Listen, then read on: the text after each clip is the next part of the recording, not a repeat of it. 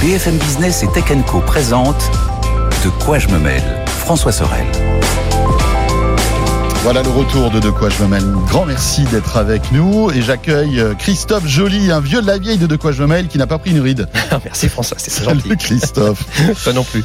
Euh, voilà, je suis sûr que ça fait plaisir à quelques-uns d'entre vous, les plus fidèles de De quoi je me mêle, de retrouver Christophe Joly, euh, dont c'est le retour, vous le savez, depuis quelques temps dans De quoi je me mêle. Et Christophe, pour nous, ressort ses vieilles encyclopédies, papier, bien sûr, puisque voilà, il commence à avoir un certain âge, pour nous replonger dans euh, la culture geek qui a bercé, euh, eh bien voilà, les grandes années de, de, Ouais. de, de toutes ces technologies. Toutes les ruptures techno, en fait, euh, ce qui a changé nos vies, nos vies Voilà. Et là, on va s'attaquer à un gros morceau quand même. hein. Le baladeur MP3. Voilà, la révolution euh, musicale avec le MP3, Christophe.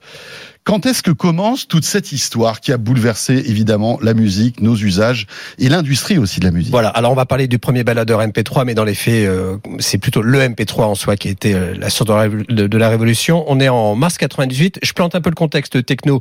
En mars 98, quand ce baladeur est présenté au CeBIT de Hanovre, Google n'existe pas, le moteur de recherche ne sera lancé qu'en septembre de la même année. C'est la naissance du premier iMac, le G3.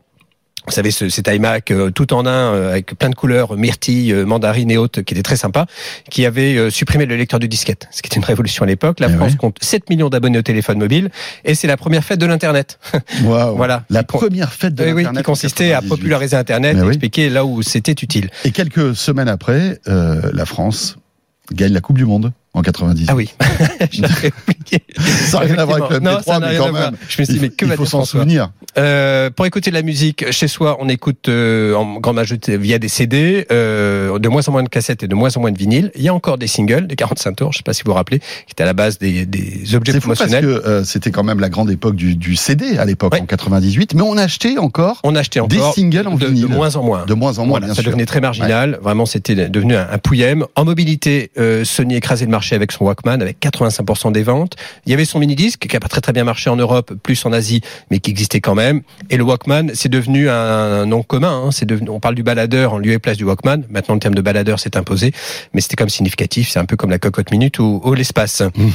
On écoutait quoi? On écoutait Céline Dion, Axel Red, Lara Fabian, Johnny évidemment, et Queen, malgré le décès de Freddie Mercury il y a quelques années auparavant, Ricky Martin ou Madonna, évidemment Jean-Jacques Goldman. Eh oui. Selon le SNEP, euh, en 2000, lors du communiqué de presse, il n'y a pas de communiqué de presse antérieur, ils n'ont pas d'archives, euh, ils, ils font part de leur incertitude et de leur inquiétude sur l'émergence du euh, d'Internet, considérant que c'est un bon outil de promotion, mais qu'il n'y aura pas de business autour de l'Internet. C'est dingue ça quand même. Hein. Un an plus Personne n'avait vu arriver ce truc-là. Bah, c'était non, Oui. n'était pas prêt. mais non, Voilà. mais bien sûr. Et puis, euh, Et dans leur voilà, point de vue il fallait pas casser la poule aux œufs d'or, qui Eh était ben voilà. la, la vente. C'était un danger, c'était un risque. Voilà, de musique après physique. A été lancé Napster. Napster, pour ceux qui connaissent pas, c'était un site peer-to-peer qui permettait d'échanger des fichiers entre particuliers. Donc là, ça a fait exploser le truc. Les majors ont attaqué euh, Napster. C'était le site download.com. et, euh, et un an. euh, il, a fermé en juillet 2001, donc il n'a pas duré très longtemps, mais d'autres sites se sont ouverts, hein, comme Casa ou Genutella. C'était la, la, c'est la guerre entre le, les majors et ces pirates entre guillemets Oui, c'est ça. qui permettait de d'avoir de la musique plateformes. gratuitement parce que évidemment Ouais. à l'époque c'était pas payant. Avant d'entrer dans le détail du MP3 du MP Man F10 qui est le modèle dont on Le parle premier baladeur MP3. le premier baladeur MP3. Euh, le, le MP3, en deux mots, ça a été inventé, lancé le 14 juillet 95. C'est Thomson et l'Institut allemand Fraunhofer euh, qui ont mis au point ce format après dix ans de recherche. L'idée, c'était de compresser les fichiers, parce que là, c'est c'est là où est le, le cœur du sujet.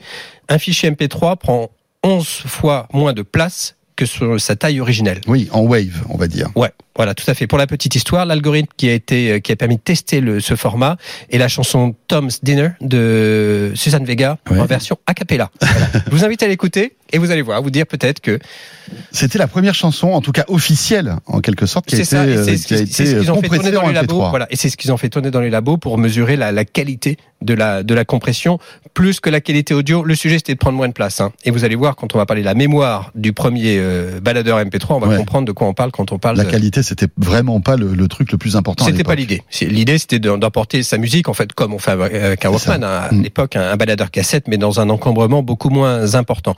Le MP3 à la base était plutôt réservé aux ordinateurs, euh, et là, la promesse, c'est justement de d'emporter ces fichiers euh, musicaux et de les avoir dans la poche, comme font les, les autres baladeurs.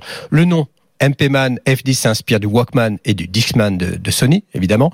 C'est le, le, Man. Sachant que l'entreprise euh, qui est derrière ça est une entreprise coréenne qui s'appelle Cyan Information Systems, qui ne venait pas du tout de l'informatique. Ils s'occupaient, si quand même, mais de l'informatisation des systèmes des usines textiles. Tiens. Voilà. Ils se sont dit, on va créer un baladeur MP3. Bah en fait, ce qui s'est passé, c'est que un, un ancien cadre de Samsung a rejoint cette entreprise avec l'idée du baladeur MP3 qui avait été refusé par le président de Samsung à l'époque. Samsung était un peu empêtré dans des difficultés économiques. La priorité n'était pas à cette idée, peut-être saugrenue à l'époque. Et dans les faits, il a rejoint cette entreprise et il a créé ce produit euh, qu'il avait, avait, emmené dans ses valises. Tu as raison, Christophe, mais c'est peut-être aussi parce que Samsung avait peur de, de, la des foudres des maisons de disques, parce que euh, effectivement, fabriquer un baladeur MP3, c'était aussi euh, offrir une arme à tous les pirates pour pouvoir télécharger la musique. Il y avait peut-être aussi, une, pré une, pression de la part et puis, de le Samsung de l'époque n'était pas du tout celui d'aujourd'hui. Hein. C'est vrai, c'est vrai que c'était. Mais, mais bon, voilà, peut-être que tout ça, finalement, il y avait un peu de lobbying aussi. C'est assez intéressant. Aussi. On, va creuser. euh, D'un point de vue technique, euh, ce baladeur, donc il est, il est noir, il est euh, carré, c'est une gros gros bah, paquet Si vous êtes avec nous en vidéo, vous êtes en train de le découvrir. Hein. Voilà, il fait 16 mm d'épaisseur, il fait 70 mm de largeur et 90 mm de haut. Il pèse 65 grammes, donc il est très léger. On mettait une pile à l'intérieur. Voilà, on mettait une pile rechargeable. euh, sa mémoire 32 mégas. Donc 32 mégas. Attention, tu t'es pas trompé, c'est pas 32 gigas, c'était 32 mégas. 32 mégas, vous mettez 4 à 6 morceaux. Donc ça permet d'avoir de la musique pour aller chercher le pain, mais même pas beaucoup plus. Ouais. Euh, ce qui est marrant, c'est que vous pouviez bénéficier d'une extension aux États-Unis notamment à 64 mégas, donc vous pouvez doubler la capacité Wow. de stockage. Et pour bénéficier de ça, il fallait renvoyer, quand on était américain, le produit euh, à l'importateur, moyennant 69 dollars plus 8 dollars de frais de port. Et c'est l'importateur qui mettait la, la Oui, mémoire qui modifiait supplémentaire. en fait Voilà. le- le- les entrailles du baladeur pour ça. rajouter de la mémoire. Euh, donc on l'a dit, ça permettait de stocker quatre morceaux, il était vendu en différentes couleurs. En France, on n'avait que du noir.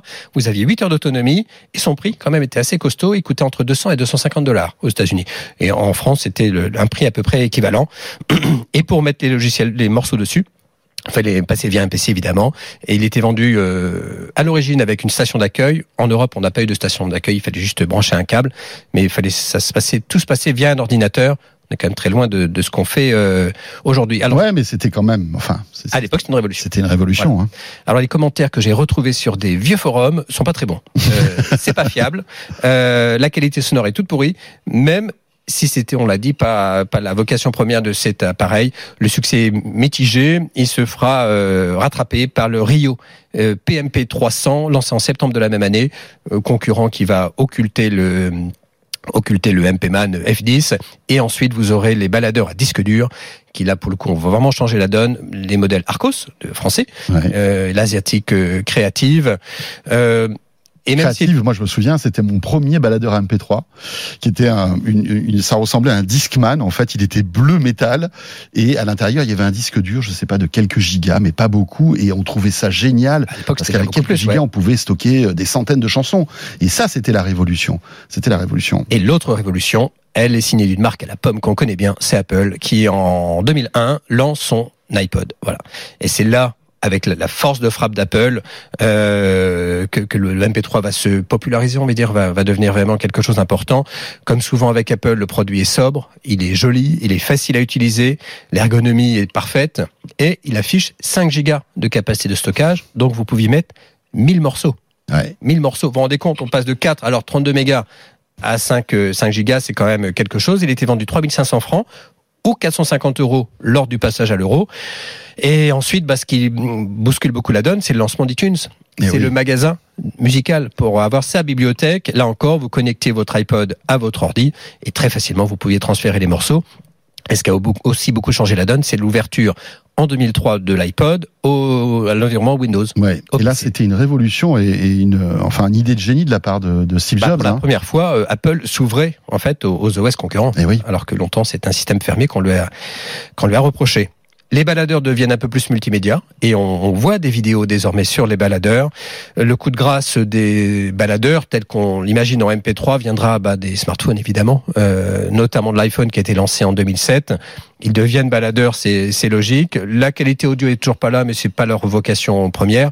Euh, D'ailleurs, les ventes de baladeurs vont baisser au fur et à mesure pour la première fois en 2007. Il coûtait en moyenne 98 euros. Mais il faut savoir que l'iPod, en 2006, représentait 50% du chiffre d'affaires d'Apple. 50%. Ah oui. En 2011, Oui, 8%. parce qu'il n'y avait pas encore l'iPhone. Il n'y avait pas encore l'iPhone. Donc c'était 2006. vraiment, ça a été sa poule aux œufs d'or à un Mais moment oui, donné. oui, oui, oui. Euh, mais Apple a annoncé la fin de la production de ses iPods en mai 2022. Donc ils en ont produit jusque assez tardivement. La gamme devenait réduite hein, parce qu'au début on a eu les Nano, on a eu Mhm. les Shuffle, on a eu l'iPod, on en a eu quand même pas mal. La, la, la- la gamme s'est réduite. Mais mai 2022, j'avais pas souvenir qu'ils en ont produit assez tardivement. Oui, c'était les iPod Touch, tu te rappelles, c'était C'est c'était des petits, euh, c'est- ça ressemblait à des iPhones en C'est fait, ça. mais ils étaient beaucoup plus fins euh, et tu avais l'interface iOS. C'est ça. Euh, donc il y a moins d'un an, ils produisaient encore Ouais. des, euh, des, des iPods. Euh, L'atout du MP3, c'est la légèreté des fichiers.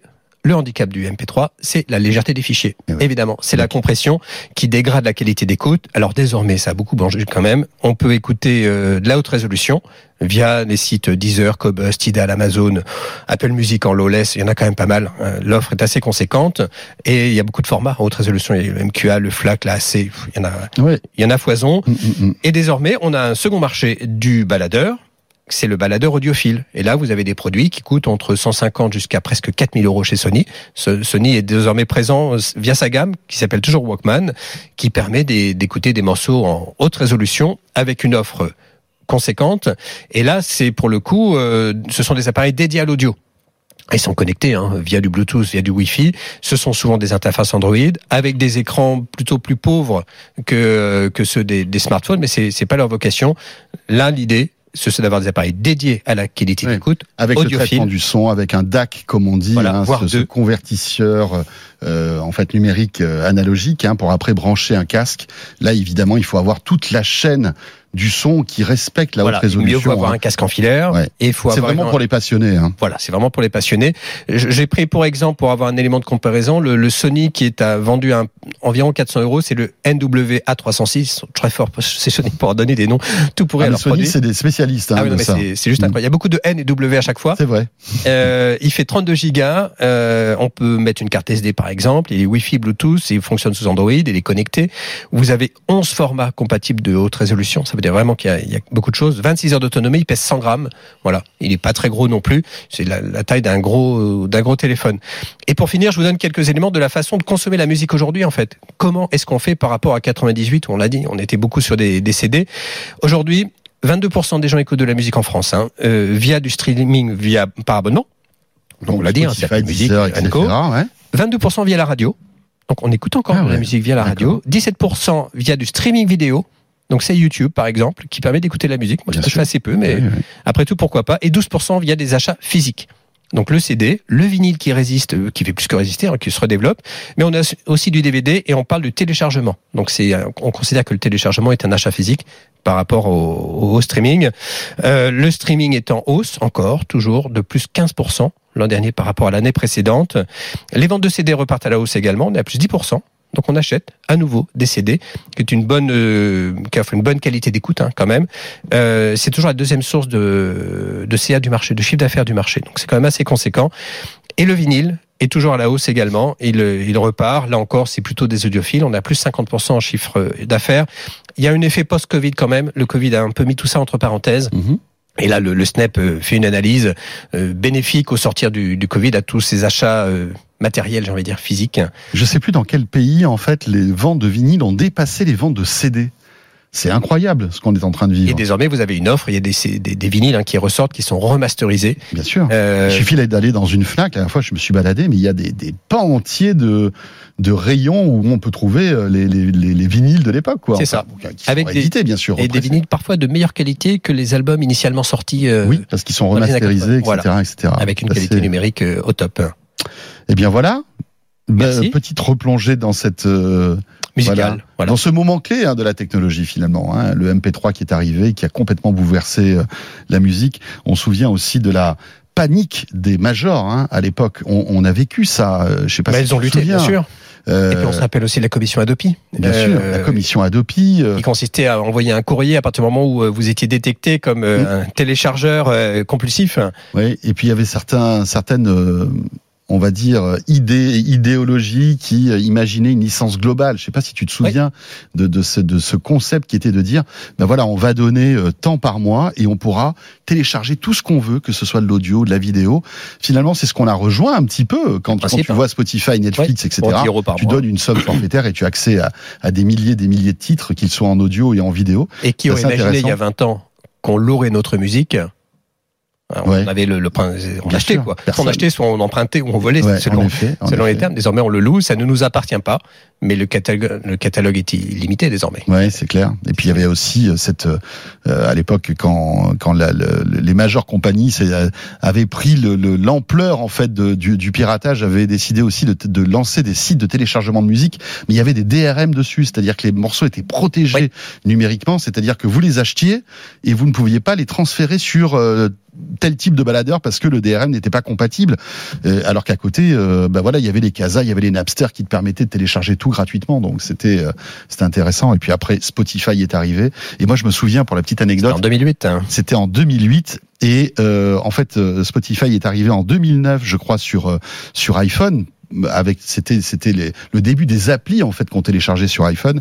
Et moi je l'avais téléchargé une année avant parce que Spotify a énormément testé son service et euh, il fallait il fallait jailbreaker en fait l'iPhone. Donc le, le, pirater en quelque sorte pour pouvoir installer des applications tierces euh, tierces. Et, euh, et j'avais été incroyablement surpris par cette technologie de, de pouvoir avoir accès d'un coup comme ça. Alors alors à l'époque c'était en 3G à un catalogue de millions de titres. Je trouvais ça révolutionnaire et puis voilà, aujourd'hui. quand tu passes en 3G, tu pestes parce que c'est trop lent. ouais, ouais, ouais. Mais à l'époque, ça marchait. Bah oui. Ça marchait. C'est ça qui est fou, quand même. Euh, voilà, on pourra en parler pendant des heures. Hein. Tiens, bah, dites-nous dans les commentaires euh, si euh, voilà le MP3 a bouleversé votre vie. Je pense que oui, bien sûr. Euh, et comment vous écoutez la musique euh, encore aujourd'hui. Merci. Merci beaucoup, François. Super de se replonger. Ah, bien. Tu, tu, tu travailles sur d'autres sujets là? Qu'est-ce qu'on a On va parler de l'iPad bientôt. L'iPad? Ouais. Et réécouter les précédents, on a parlé du premier smartphone, c'est quand même aussi une révolution. On a parlé de la PlayStation, la toute première, le MP3 et l'iPad. Moi, je me rappelle, j'étais à New York, le jour du lancement de l'iPad, c'était quelque chose. Ouais, et on a un point commun concernant le lancement de l'iPad. À savoir. Hein on vous racontera tout ça. D'accord. Moi, je ne me rappelle plus de ce point commun. tu te rappelles pas Non. Mais je suis sûr que oui. Merci Christophe. Merci beaucoup. Voilà, à Christophe euh, Joly pour notre rendez-vous nostalgique, en quelque sorte, pour terminer euh, ce de quoi je me mail. Merci de nous avoir suivis. Merci de nous regarder, de nous écouter euh, sur BFM Business. Euh, vous le savez, le week-end sur YouTube et en podcast audio. On sera là, bien évidemment, le week-end prochain. Merci de nous suivre. À très vite. De quoi je me mêle sur BFM Business et Tech Co.